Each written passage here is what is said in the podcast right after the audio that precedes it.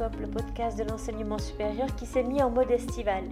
Chaque jeudi, vous pouvez y écouter une histoire, une rencontre, un livre marquant ou encore une anecdote d'un ou d'une professeur, d'un ou d'une étudiante, d'un ou d'une conseiller ou conseillère pédagogique. Et dans l'épisode de ce jour, eh bien, Pédagoscope accueille un contributeur régulier, c'est-à-dire le professeur Amoridal, qui va nous raconter que ce n'est pas parce que l'on est expert en enseignement à distance que l'on ne commet pas parfois des petits faux pas qui peuvent coûter cher en temps. Alors bienvenue dans cet épisode.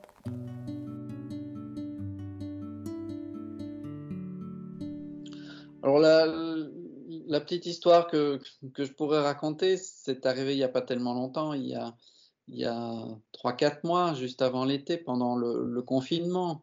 On a dû enseigner à distance et il se fait que je donne un cours avec euh, plusieurs autres collègues euh, sur la pédagogie de l'enseignement supérieur.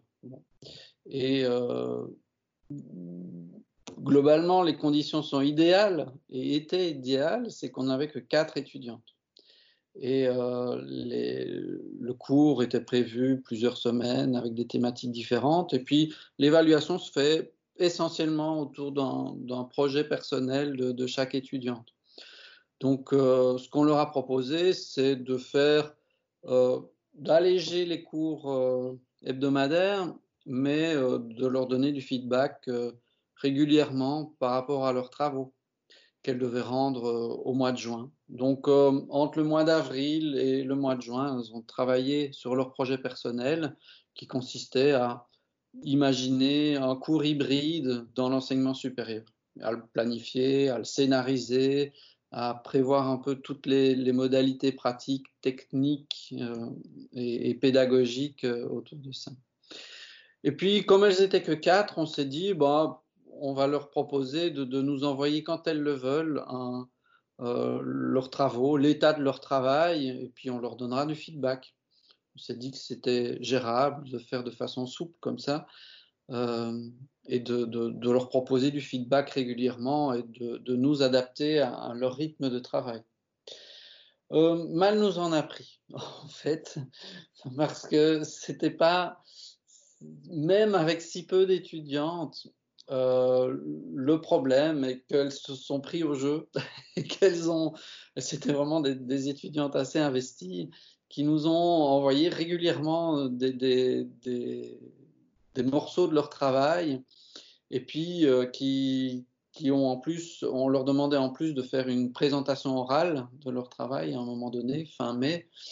Euh, donc elles nous ont envoyé régulièrement des documents à lire et euh, même si on était plusieurs à les relire, à donner du, à donner du feedback, c'était jamais évident parce que c'était certaines semaines avec beaucoup de relecture, d'autres semaines avec beaucoup moins, et on ne pouvait jamais planifier le, travail à faire, surtout à plusieurs, relire euh, le travail des, étudiants, même si on a le, les mêmes critères d'évaluation qui étaient écrits, eh bien c'était compliqué à mettre en œuvre, surtout pour une question de timing, d'organisation, de répartition du, du, travail, etc. Donc euh, on s'est retrouvé à devoir relire régulièrement quatre travaux qui étaient en cours de construction et à donner du feedback régulièrement. Et vous savez que pendant cette période-là, même avec des petits cours, ben, on a d'autres cours, on a d'autres activités, euh, on a des responsabilités dans des programmes d'études. Euh, et ça, ça nous a vraiment beaucoup, euh, beaucoup fait du mal parce qu'on avait envie de faire bien les choses pour les étudiantes, leur donner le plus de feedback possible et faire ce qu'on avait dit qu'on allait faire, ce qu'on leur a annoncé. Et en même temps, euh, ben, on s'est rendu compte que notre mode d'organisation n'était pas idéal. Donc, ce qu'on a appris en en discutant, parce qu'on a fait un débriefing en équipe euh, par la suite, ce qu'on a appris, c'est que ben, même avec un très, peu, un très petit groupe d'étudiantes, on, a intérêt à faire euh, du, à, baliser très fortement le, travail et le, feedback régulier qu'on leur rend, en leur disant, ben, on, on on aurait dû faire ça, on aurait dû leur donner des, dates bien précises. Cette date-là, vous rendez quelque chose ou pas. Euh, on, lira les travaux pour telle date, deux jours après, par exemple, et on vous rendra du feedback. Et ne proposez ça que deux fois maximum trois fois sur, sur le semestre parce qu'elles avaient aussi envie d'avoir du, feedback. Une autre possibilité aussi, c'est d'organiser la possibilité qu'elles se donnent du feedback entre elles, au moins partiellement, sur certaines petites parties, qu'elles puissent discuter entre elles du, travail, parce que dans un cours, euh, dans un cours réel, en présence, on leur, aurait fait discuter de, leurs travaux respectifs pour qu'elles s'entraident en.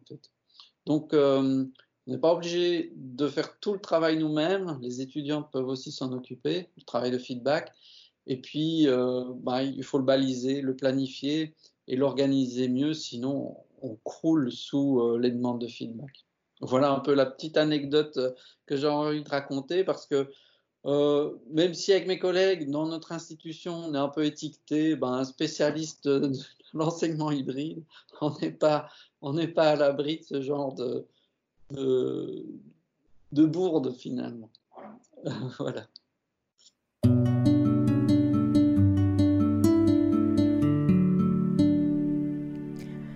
Voilà, c'est terminé pour aujourd'hui.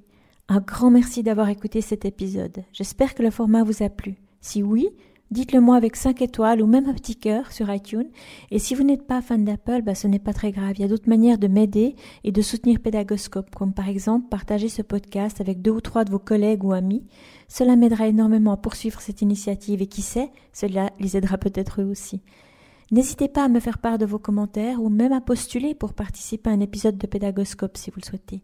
Merci et à très vite pour un nouvel épisode.